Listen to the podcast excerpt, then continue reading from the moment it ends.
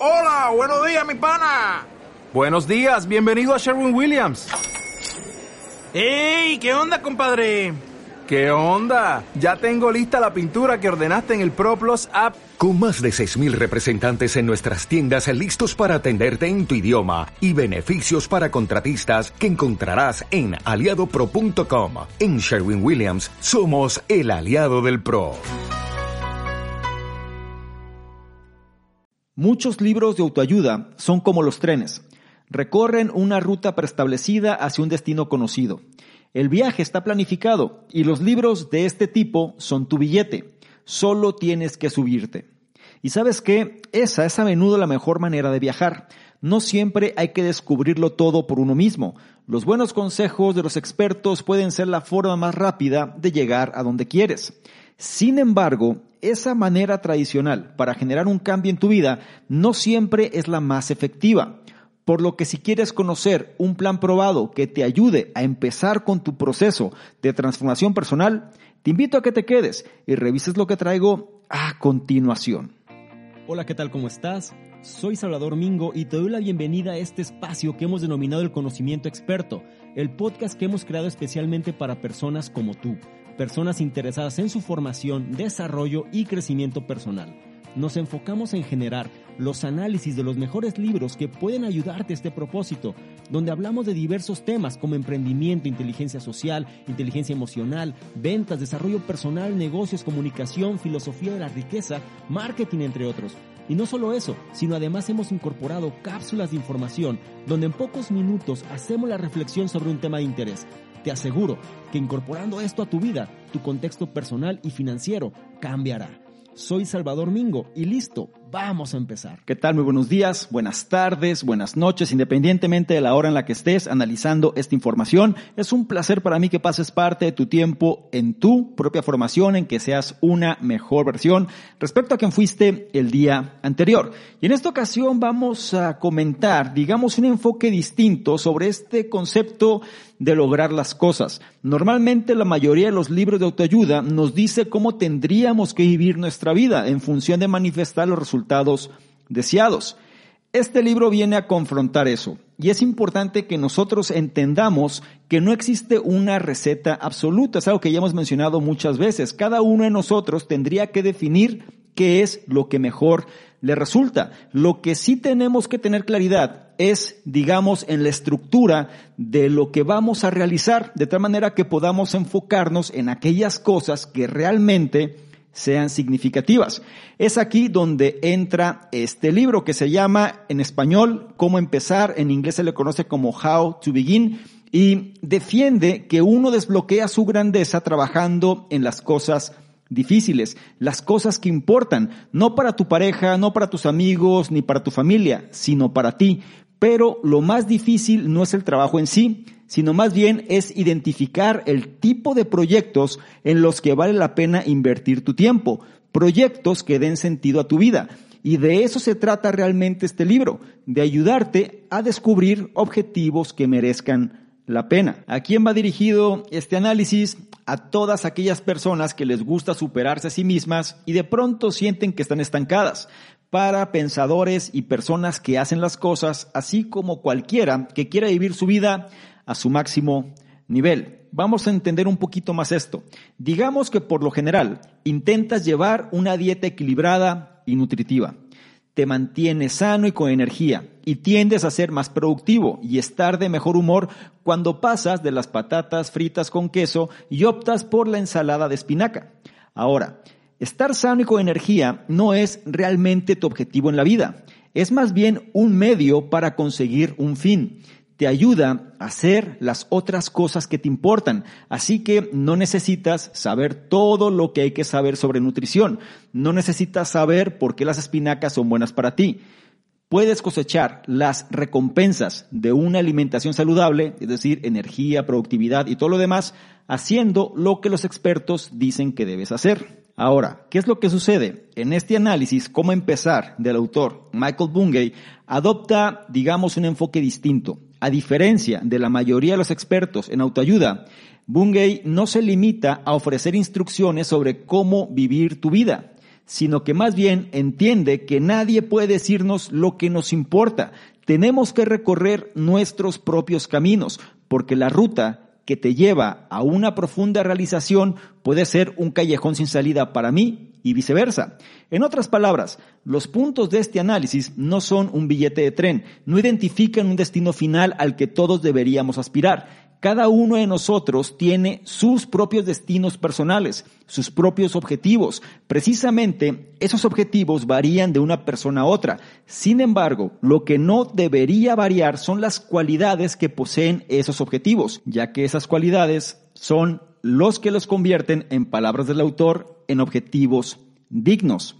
La vida es corta y por lo que sabemos solo tenemos una oportunidad. No hay tiempo para perseguir callejones sin salida. Por eso nos debemos a nosotros mismos el acertar con estas grandes metas. Y es exactamente lo que vamos a hacer en este análisis. Así que vamos a echar un vistazo a las herramientas que pueden ayudarte a trazar un camino hacia tu objetivo digno. También vas a aprender aspectos importantes como qué es lo que hace que un objetivo digno merezca realmente tu tiempo, cómo poner a prueba los grandes proyectos de la vida antes de comprometerse con ellos. Y cuándo dejar de lado un proyecto y empezar otro. La edición del libro que vamos a revisar fue la que se hizo en enero del año 2022 y su autor viene siendo Michael Bungay Steiner, quien es el autor del bestseller El hábito del coaching, un libro sobre gestión que ha vendido cerca de un millón de ejemplares y ha cosechado más de mil críticas de cinco estrellas en Amazon.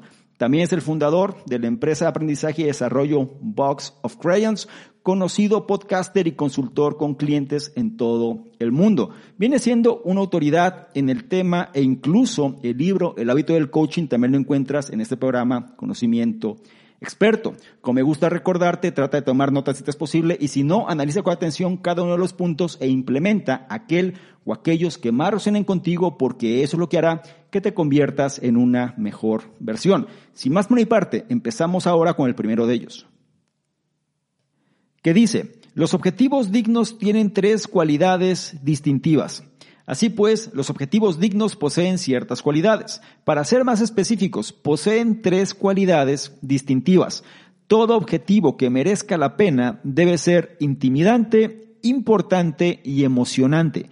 Para entender mejor esto, veamos la vida de una persona. Lo seguiremos desde la infancia hasta la edad adulta y a medida que su vida se desarrolla, veremos si su objetivo en la vida posee esas tres cualidades, si es realmente un objetivo digno. Te presento a Pablo. Pablo es un chico dulce, sensible e inteligente. Le va bien en la escuela, estudia mucho, en su tiempo libre le gusta dibujar, tocar el piano y soñar despierto. A los 18 años, cuando llega el momento de ir a la universidad, tiene muchas opciones. Sus padres, personas pragmáticas que no tienen la cabeza en las nubes, le instan suavemente a que elija una carrera segura, y el dulce y sensible Pablo, que no quiere decepcionar a su familia, accede va a la facultad de medicina, lo hace excepcionalmente bien y se convierte en médico. Y su trabajo está bien, definitivamente no es aburrido. Tiene que resolver problemas nuevos cada día. Está aprendiendo y mejorando constantemente. También es valioso, no solo en términos de su sueldo, aunque eso es definitivamente un factor. Pablo cree que hay que servir, que hay que dar al mundo más de lo que se recibe de él a menudo se lo recuerda a sí mismo. Está orgulloso de estar al servicio de los demás, aunque no necesariamente arde de pasión por su trabajo. Así que aquí está la pregunta, la meta que Pablo ha pasado su vida persiguiendo, la vida que ha elegido para sí mismo, cuenta como una meta digna. Definitivamente es intimidante. Cada día hay nuevos retos, situaciones de vida o muerte que requieren una gran fuerza mental y moral. Le empuja amplía sus límites, le hace evolucionar, que es lo que debe hacer un objetivo que puede intimidar.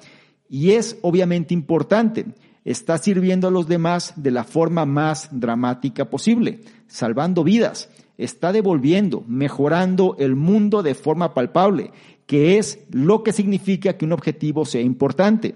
Pero es emocionante. Recuerda que todos los objetivos dignos poseen tres cualidades y ser emocionante es la tercera. Debe ser emocionante. Debe hablar de tus valores, debe ser audaz, divertido, algo que no tienes que hacer, pero que quieres hacer. Y aquí está la cosa. Pablo tiene algo que no lo deja sentirse bien. En el fondo, siente que ser médico no es suficiente, le falta algo, solo que no puede poner un dedo en lo que es ese algo. Tal vez tú te sientas de la misma manera. Podemos hacer algo mejor que marcar dos de tres casillas. Para que esto sea más claro, imagina un taburete de tres patas con una más corta que las otras. ¿Se puede usar?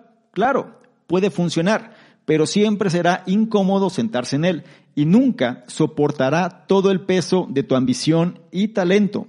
Entonces, la pregunta es, ¿cómo podemos mejorar ese taburete de tres patas que se tambalea? Mantengamos esa imagen en mente mientras avanzamos al siguiente punto. Pero antes vamos a reflexionar un poco en las enseñanzas de este primero, que nos lleva a este contexto de los objetivos dignos. Es algo que nosotros tenemos que tener presente. Creo que la mayoría tiene objetivos, tiene metas. La pregunta sería, ¿son dignos estos objetivos? Vamos analizándolo un poquito más a profundidad. El objetivo digno tiene que tener tres cualidades distintivas. Tiene que ser intimidante, o sea, no tiene que ser fácil de hacer. Dos, tiene que ser importante. En otras palabras, tiene que ser significativo para ti. Y tiene que ser emocionante, es decir, lo tienes que disfrutar. De tal forma que sea algo que no tienes que hacer, pero que tú realmente quieres hacer. Si nosotros no tenemos de alguna manera un objetivo digno en nuestra vida, o que los objetivos tengan estas características, entonces muy posiblemente los objetivos no sean lo suficientemente fuertes para soportar nuestra ambición y nuestro talento. Esto es algo que cada persona tiene que tener claridad. En el ejemplo que mencionamos de Pablo, tenía dos de tres. Su objetivo era intimidante, claro que sí, era importante, por supuesto. Sin embargo, no le era emocionante. Y este viene siendo uno de los elementos que quizá la mayoría de las personas carece. Es decir, debe tratarse de algo que hable de tus valores, que tiene que ser audaz, que tiene que ser divertido y que realmente disfrutes hacer. Cada persona tiene que llevar a cabo este examen de conciencia. No es algo sencillo porque es muy fácil definir una, dos, tres, diez, cincuenta, cien metas. Eso no es complicado. Llenarnos de cosas por hacer sin embargo, como dice el autor al comienzo, la vida es corta y más vale que nosotros aprovechemos el tiempo en aquello que es realmente importante, porque al final la vida es personal y no tenemos que vivir la vida de otros. Esto es algo que quizá he mencionado varias veces, sin embargo voy a tratar de reforzarlo la cantidad de veces necesaria para que cada persona logre tomar mejores decisiones. Sigue atento a los siguientes puntos y por ahora no olvides la enseñanza de este primero. Los objetivos dignos tienen tres cualidades distintivas. Pasamos al punto 2 que nos lleva al primer paso que hay que dar. El punto 2 dice, todo comienza con un primer borrador defectuoso. Hacer un taburete, real o metafórico, es como hacer cualquier otra cosa. Empieza con una idea, un diseño. Y no importa de dónde venga esa idea, lo que importa es que la idea esté ahí. Bien, pongámonos prácticos y hagamos un ejercicio juntos. Piensa en una idea para un proyecto de vida en el que quieras trabajar. Vamos a sacar esa idea de tu cabeza y llevarla al mundo real. Para ello tenemos que empezar con un boceto. No es necesario que sea un concepto completamente desarrollado. No hace falta que sea una obra maestra. Solo tiene que estar en el papel, tangible, real. Será desordenado, un poco vago, un poco cutre, pero no pasa nada. Hagamos ese primer borrador defectuoso. Esto es suficiente por ahora porque tratar de lograr nuestros objetivos dignos en el primer intento es prácticamente imposible y hay todo tipo de razones para ello. A menudo, como Pablo, no encontramos las palabras adecuadas para concretar lo que nos falta, pero no te pongas demasiado filosófico al respecto. Haz rápidas asociaciones de palabras y sigue adelante. Por ejemplo, si tu objetivo es acostarte a las 10 de la noche todas las noches, podrías anotar lo siguiente. Acostarse temprano equivale a empezar temprano, equivale a tener más energía durante el día, equivale a tener más energía después del trabajo, equivale a tener más tiempo para X, Y o Z proyecto. Entonces, haz asociaciones rápidas de palabras para tu objetivo y sigue adelante. Date 10 minutos para esta tarea. Recuerda que debes apuntar a un objetivo que merezca tu tiempo. Así que cuando lo estés escribiendo, pregúntate si es intimidante, importante y emocionante. La pregunta es, ¿es algo que te va a sacar de tu zona de confort sin que sea imposible? ¿Va a conectarte con el mundo de alguna manera? ¿Te emociona? Mantén estas asociaciones de palabras fluyendo y mira hacia dónde puedes llegar. Ahora, puedes reunirlo todo en una breve declaración de misión. Piensa en afirmaciones como crear un nuevo podcast de primera categoría, que es el objetivo digno del autor. ¿Será perfecto? Probablemente no, pero es un comienzo. Y quiero profundizar un poco en las enseñanzas de este punto número dos, que viene siendo un aspecto clave, nos obliga a pensar. ¿Cuántos de nosotros no tenemos grandes ideas? Sin embargo, se quedan en ideas, ¿cierto? ¿Cuántos de nosotros confiamos tanto en nuestra mente que nunca lo llevamos al papel? Porque pensamos que si está en nuestra mente no es suficiente o no es necesario incluso escribirlo porque ya lo sabemos, ¿cierto? La realidad es que este punto muy poca gente lo lleva a la práctica. Sin embargo, curiosamente, la gente que suele escribir las cosas son personas que suelen concretarlas con mayor facilidad.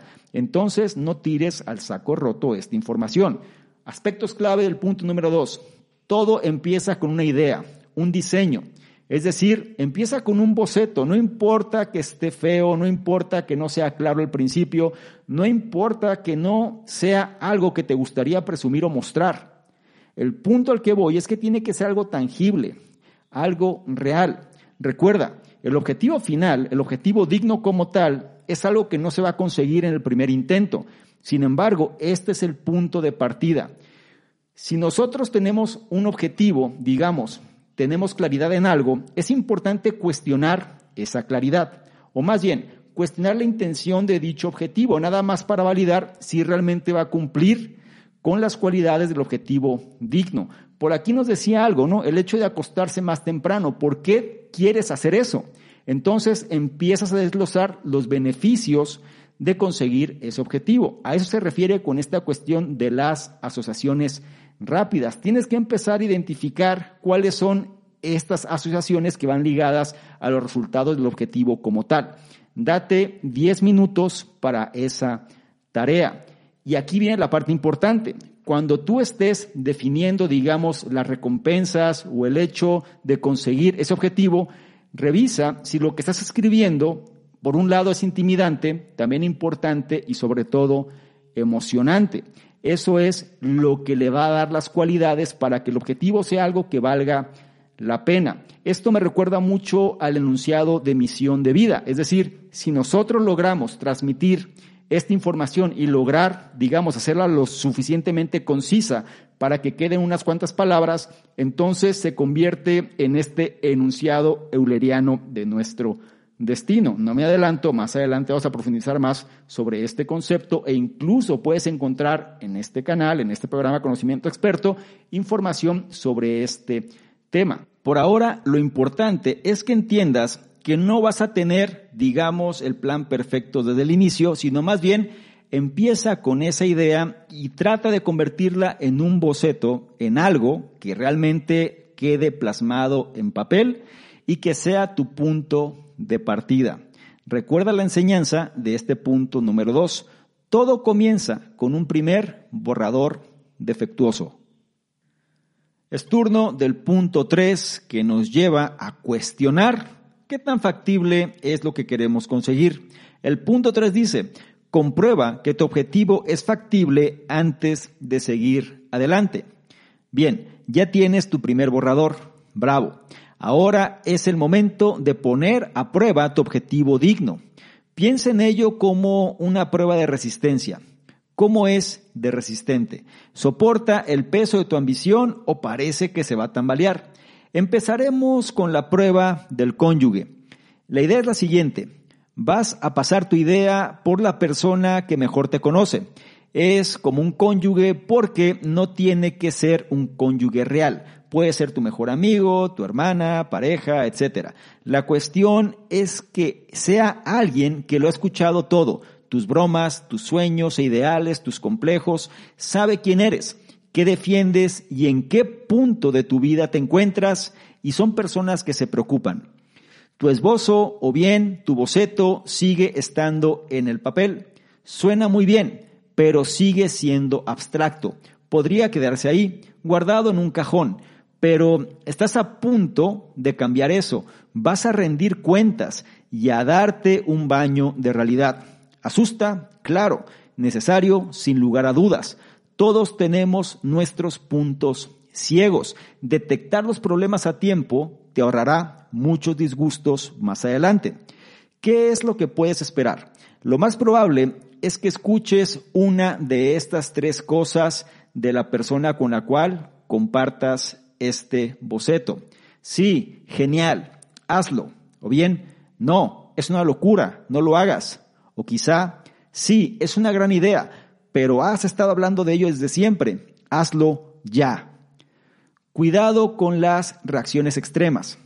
Las reacciones positivas no son una luz verde, pero son una gran señal de que vas por el buen camino. Una respuesta negativa tampoco es una luz roja. Es simplemente una advertencia para que compruebes que no te has dejado nada importante. Esto nos lleva a la segunda prueba, encajar el proyecto en la zona de risitos de oro. Si conoces el cuento Ricitos de Oro y los tres osos, recordarás a una niña que probó tres tazones de avena. Uno estaba demasiado caliente, otro demasiado frío, el tercero, sin embargo, estaba en su punto. En astronomía existe lo que se llama la zona de ricitos de oro. Es la parte del espacio cercana a una estrella donde el agua de un planeta permanece líquida si un planeta está demasiado cerca de la estrella, el agua hierve. Si está demasiado lejos, el agua se congela.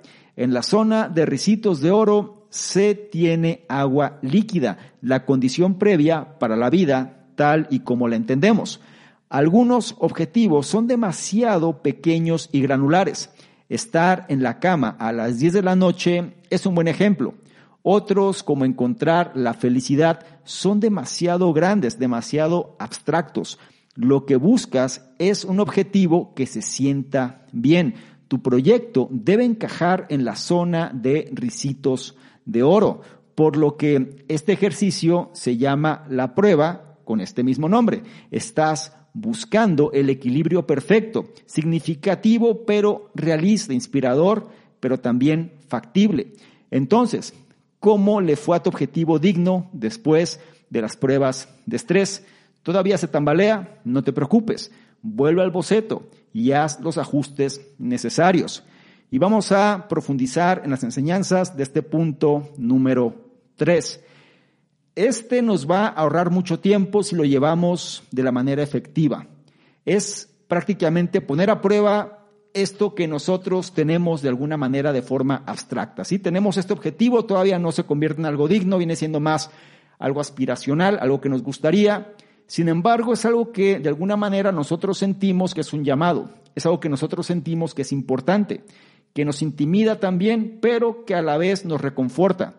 Es aquí cuando tenemos que someterlo a ciertas pruebas de estrés. La primera de ellas, la prueba del cónyuge, es decir, vas a compartir ese objetivo con personas, o más bien en este caso con una persona a la cual tú consideres la más factible, aquella persona que te conoce más a fondo, con la que sientes mayor confianza, etcétera, que te va a dar una opinión, digamos, no por tratar de simpatizar contigo, sino porque realmente se preocupa y quiere que las cosas te resulten, ¿ok? ¿Por qué esto es importante? Porque muchas veces nosotros solemos creer que tenemos la respuesta. Sin embargo, también tenemos puntos ciegos. Y el hecho de rendir cuentas nos va a hacer que nos demos de alguna manera un baño de realidad. Y cuando esto sucede, pues muchas veces podemos detectar los problemas a tiempo. Por eso es importante, cuántas veces las personas se dejan llevar por la emoción y ya cuando todo está muy avanzado se da cuenta que quizá no era lo que querían o incluso las acciones que tomaron no fueron las más pertinentes. Teniendo esto en cuenta, entonces no hay que permitir que la emoción nos gane y analicemos fríamente el tipo de respuesta que estamos recibiendo. Si la reacción de la persona es positiva, entonces viene siendo una gran señal de que vamos por el buen camino. Ahora, si la respuesta es negativa, no te desanimes, simplemente puede ser una advertencia para que comprobemos que no hemos dejado de lado algo importante.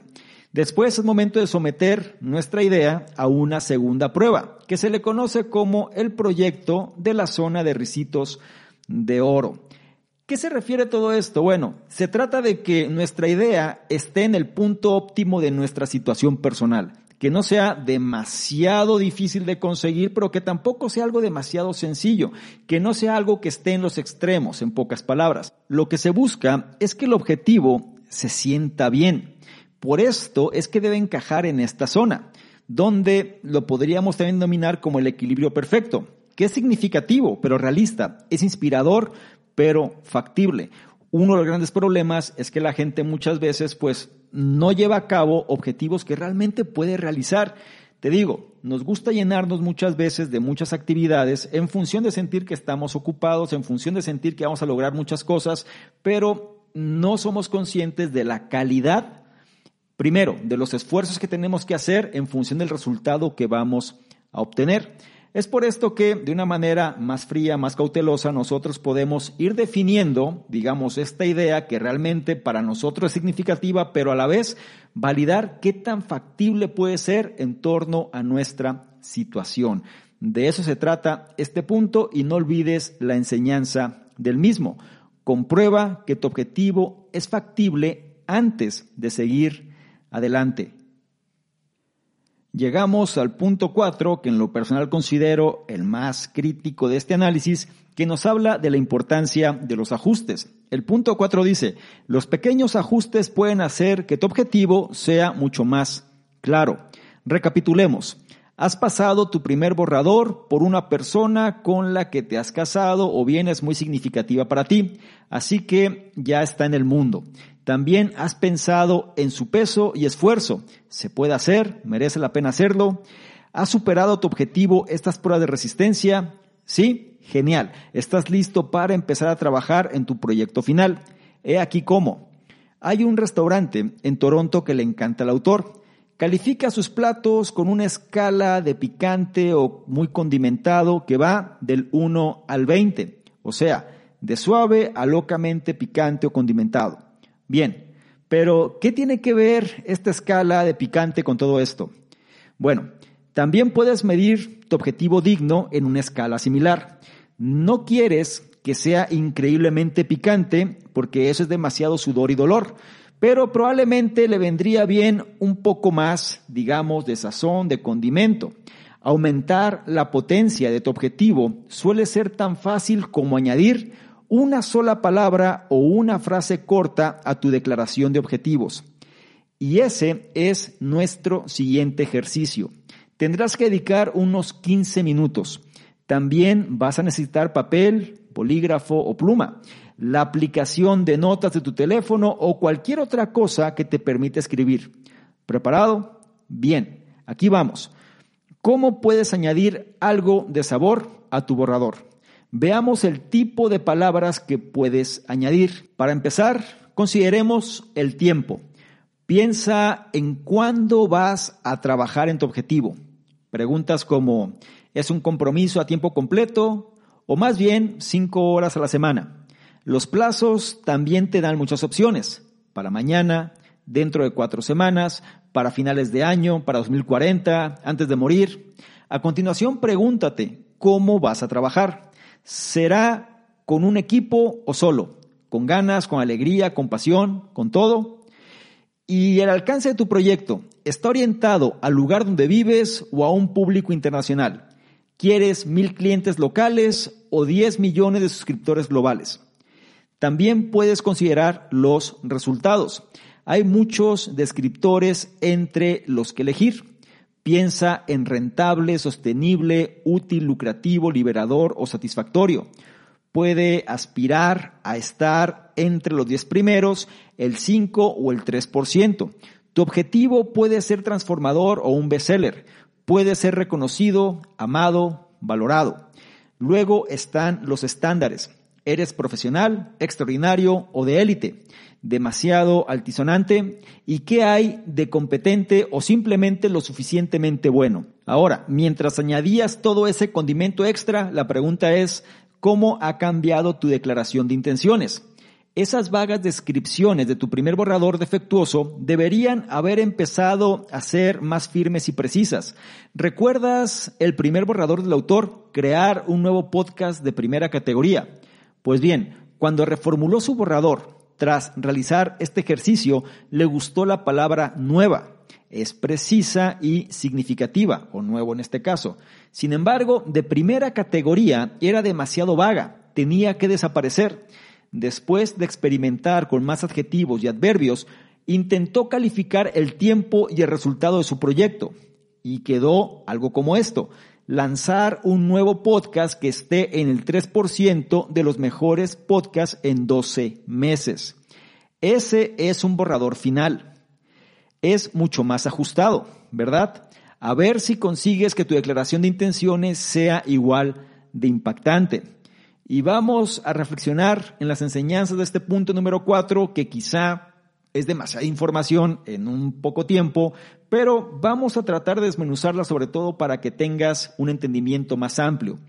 Lo primero que tenemos que tener claro es medir nuestro objetivo digno.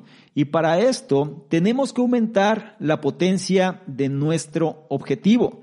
Y esto es sencillo si nosotros logramos, digamos, incorporarle palabras o frases que le generen, digamos, este sabor. ¿Qué es lo que sucede? Muchas veces nosotros somos demasiado ambiguos, o bien demasiado cortos, o bien ni siquiera definimos algo que nos genere un grado de emoción. Es ahí donde el autor sugiere que dediquemos unos 15 minutos para pulir, para realizar pequeños ajustes y que nuestro objetivo sea preciso, claro, pero sobre todo con las características de un objetivo digno, intimidante, importante y emocionante. Entonces, ¿qué es lo que tendrías que integrar a tu objetivo para que logre cumplir con esta especificación?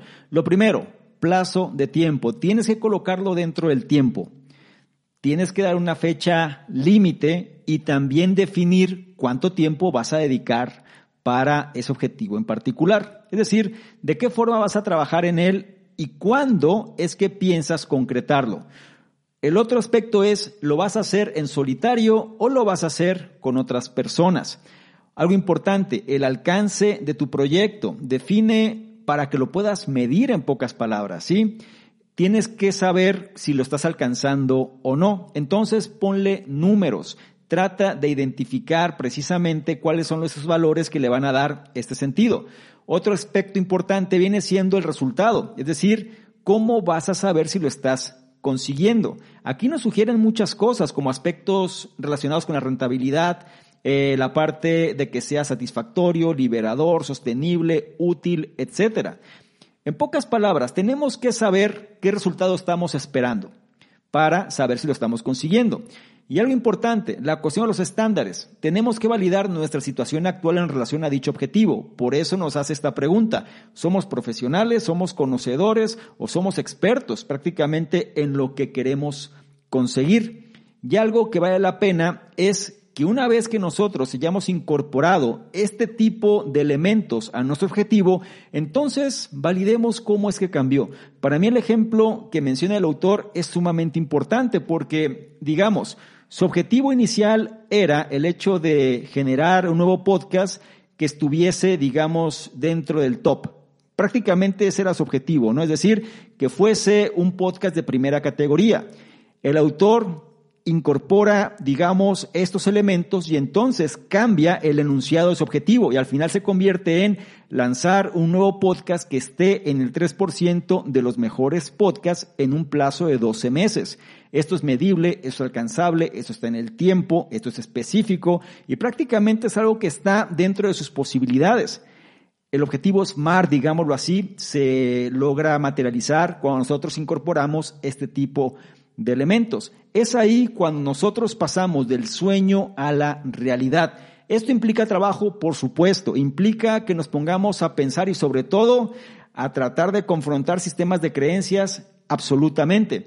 Dediquemos 15 minutos para ir depurando, digamos, este borrador defectuoso en algo que sea específico, medible, alcanzable y que cumpla con las características de este objetivo digno. No olvides la enseñanza del punto 4. Los pequeños ajustes pueden hacer que tu objetivo sea mucho más claro.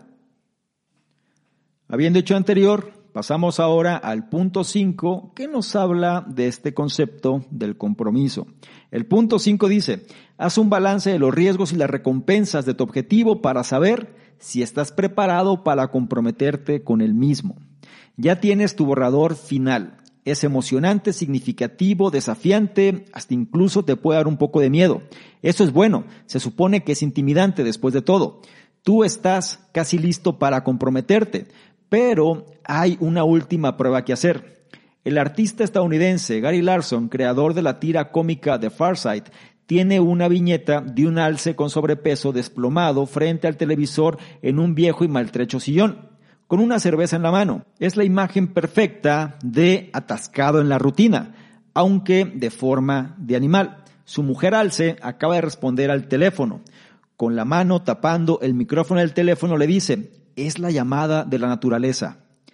El chiste, por supuesto, es que nadie es menos propenso a responder a la llamada de la naturaleza que el alce de Larson. Pero, ¿y tú? ¿Vas a responder? ¿Aceptarás este objetivo o dejarás pasar la oportunidad? No es agradable pensar en esa posibilidad, pero es una parte vital de este viaje. Y el caso es que hay razones para ignorar esa llamada. Sí, el statu quo tiene sus recompensas, pero permanecer en tu zona de confort también tiene sus costes. En nuestro ejercicio final vas a comparar las recompensas y los costes entre sí. Empecemos por las recompensas. El mayor premio es mantener lo que tienes. Esto es diferente para cada uno de nosotros, pero los temas suelen ser bastante similares consigues mantener la comodidad, el estatus y la autoridad que has construido a lo largo de los años. Sigues teniendo el control. Si no pruebas algo nuevo, no puedes fracasar. No te vas a decepcionar a ti mismo ni a los demás. Es seguro, probado y verdadero. Cómodo. Lo malo es que ninguna de esas cosas va a desbloquear tu grandeza. Para ello tienes que trabajar en las cosas difíciles, arriesgar algo, entrar en un terreno desconocido, Así que pasemos al ejercicio. Empieza por preguntarte en qué te beneficia no emprender tu objetivo digno. Puede que descubras que el statu quo te permite mantener tus opciones abiertas, o tal vez sea el dinero o el estatus lo que temes perder.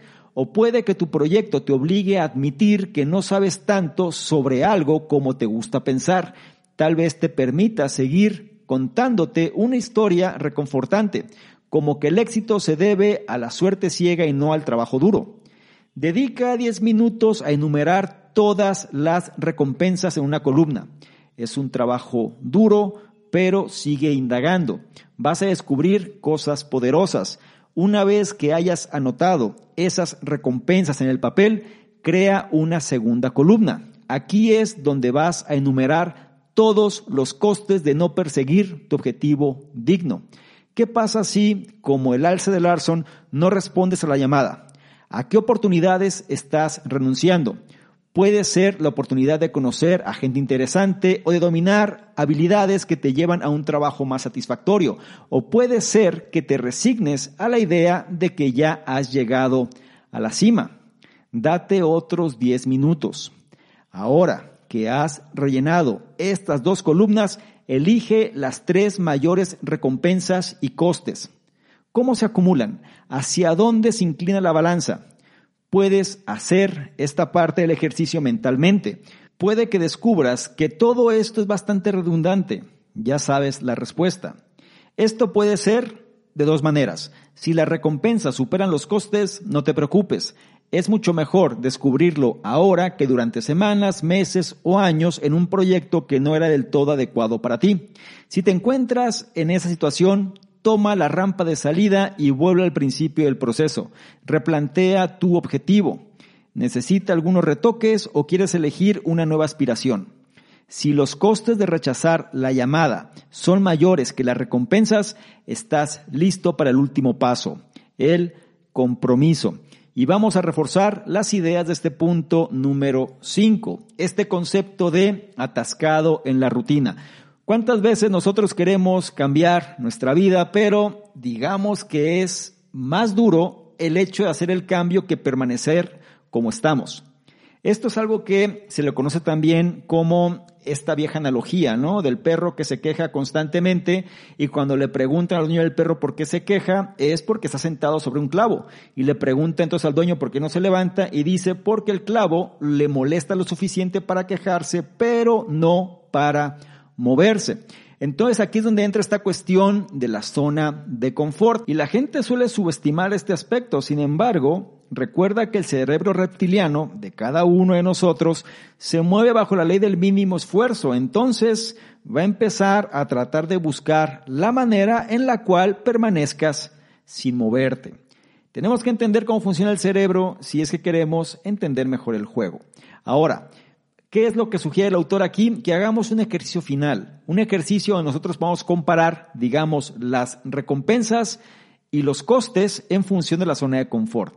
En pocas palabras, si nosotros seguimos en la zona de confort, cuáles son las recompensas que obtenemos y si nosotros rompemos con la zona de confort, digamos, cuál es el cambio que habría, ¿sí? ¿Qué sucede? Bueno, las recompensas nos mantienen muchas veces cómodos, pero el problema es que no nos van a hacer crecer y no van a desbloquear nuestra grandeza. Es ahí con nosotros tenemos que preguntarnos en qué beneficia no emprender tu objetivo digno. Esto es propio de cada persona, ¿ok? No hay una respuesta absoluta, pero tendrías que preguntarte qué es lo bueno de que no hicieras ese objetivo. Dedica cierto tiempo para enumerar todas las recompensas. En este caso sugiere 10 minutos. Una vez que tienes esto, ahora haz lo contrario. Trata de enumerar todos los costes de no perseguir tu objetivo digno. ¿Sí? En pocas palabras, ¿qué estás perdiendo? El hecho de no emprender esto me va a llevar a perder X, Y y Z situación. La realidad es que dentro de ti sabes que este objetivo es importante. Si no, ni siquiera lo hubieses definido.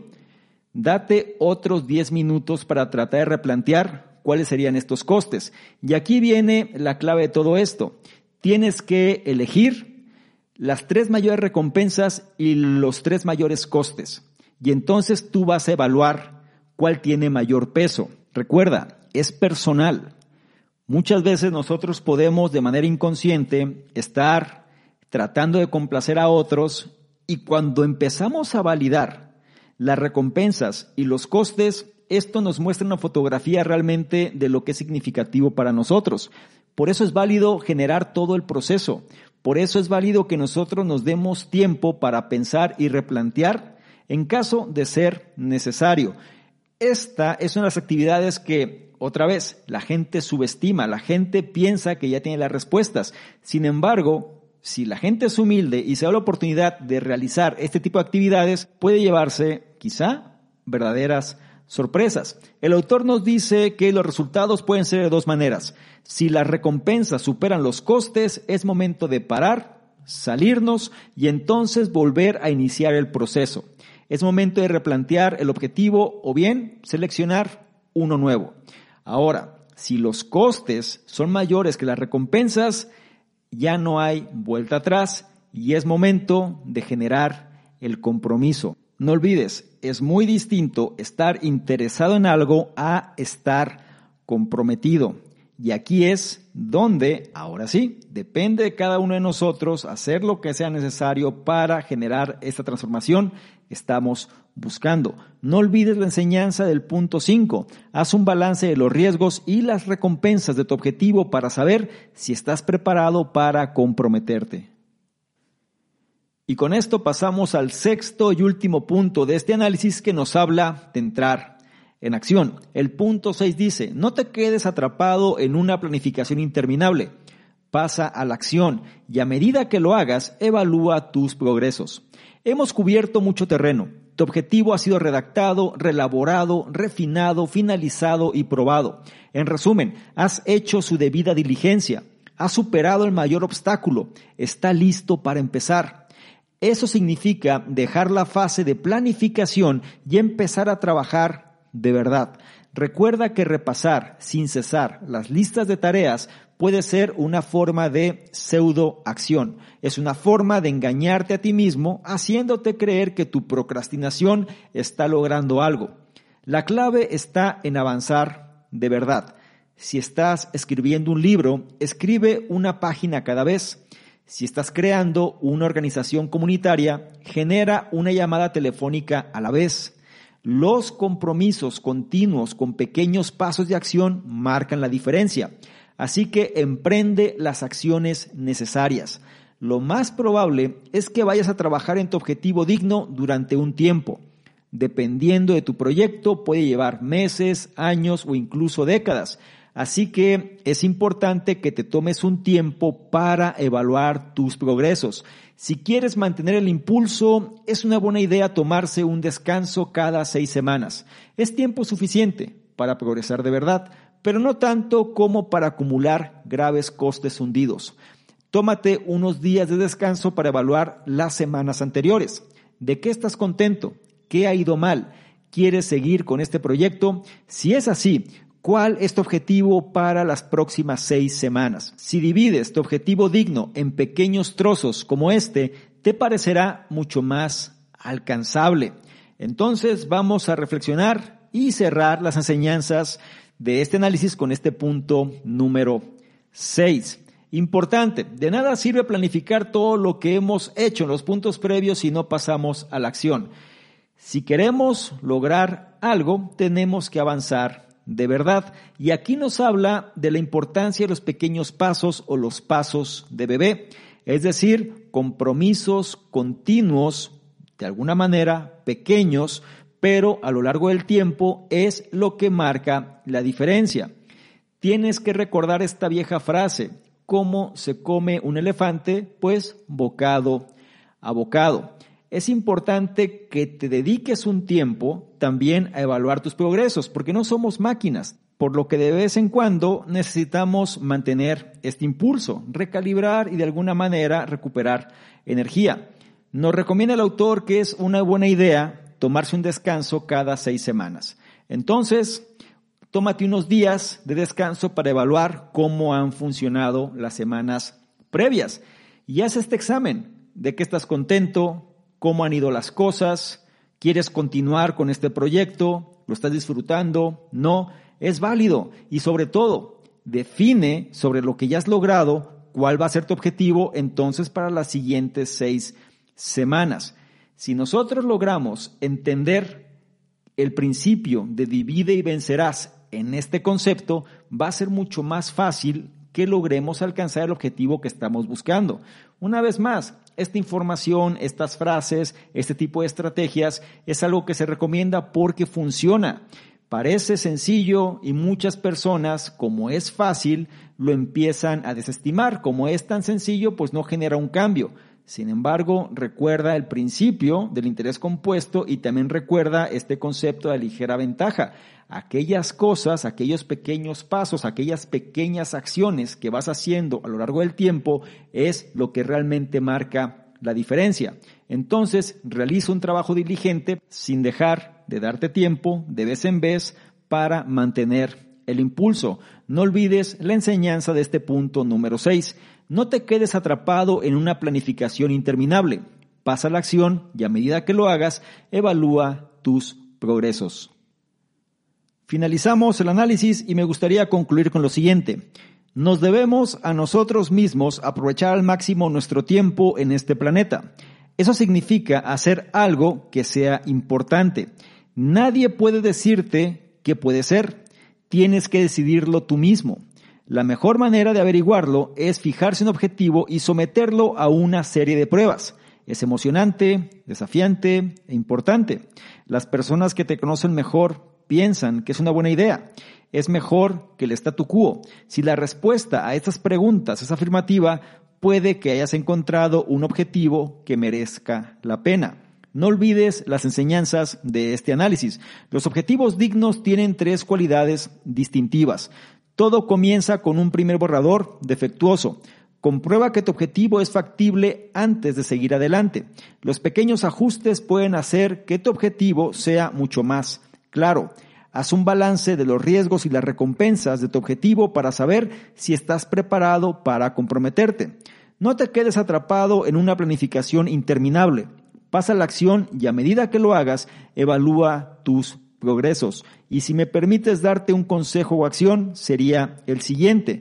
No olvides el principio de los pasos de bebé. Recuerda, el muro se construye ladrillo a ladrillo. Cada día haz un pequeño avance que te acerque al resultado del objetivo digno que has definido. Quizá no lo verás en el corto plazo, pero es un hecho que si construyes un poco cada día, es inminente que lo verás. Cerramos el análisis. El libro en cuestión fue Cómo empezar, en inglés lo conoces como How to Begin, de su autor Michael Bungay Steiner. Un libro que nos muestra un plan probado para dar comienzo a lo importante, sobre todo para ayudarte a recorrer tu propio camino. Me gustaría mucho saber tus comentarios, qué es lo que te deja este análisis y cuál es el punto o puntos que más resonaron contigo y que vas a llevar a la práctica. Recuerda que no se trata nada más de llenarte información, sino que esta información se convierte en conocimiento y la forma en la cual consigues esto es implementando. Así que empieza poco a poco, empieza con un punto y sobre todo ve analizando tu propio progreso. Por otro lado, si esta información la consideras de valor, no se te olvide evaluarla, compartirla, darle me gusta, porque de esta forma nos ayudas a llegar a una mayor cantidad de personas que también pueden beneficiarse de este tipo de contenidos. No se te revisar en la descripción los enlaces que ahí aparecen porque te van a llevar a nuestros distintos programas y ya viene Revolución 180, así que permanece atento. Y no menos importante, si quieres que interactuemos de una forma más dinámica, ¿por qué no tomas una imagen, un screenshot a este contenido? Te vas a Instagram, me buscas arroba Mingo y colocas esta imagen en tus historias. Te aseguras de etiquetarme y poner tus comentarios. Si lo haces, yo te voy a responder en reciprocidad y además te voy a compartir con la audiencia. ¿Te parece bien? Espero que sí. Te recuerdo mi nombre. Soy Salvador Mingo, soy el fundador del programa Conocimiento Experto y yo te espero en un siguiente análisis. Chao. ¿No se merece tu familia lo mejor? Entonces, ¿por qué no los mejores huevos? Ahora, Egglands Best están disponibles en deliciosas opciones. Huevos clásicos, de gallina libre de jaula y orgánicos de Egglands, que ofrecen un sabor más delicioso y fresco de granja, que le encantará a tu familia. En comparación con los huevos ordinarios, Egglands Best contiene la mejor nutrición como 6 veces más vitamina D, 10 veces más vitamina E y el doble de omega 3 y B12. Solo Egglands Best. Mejor sabor, mejor nutrición, mejores huevos. Visita egglandsbest.com para más información.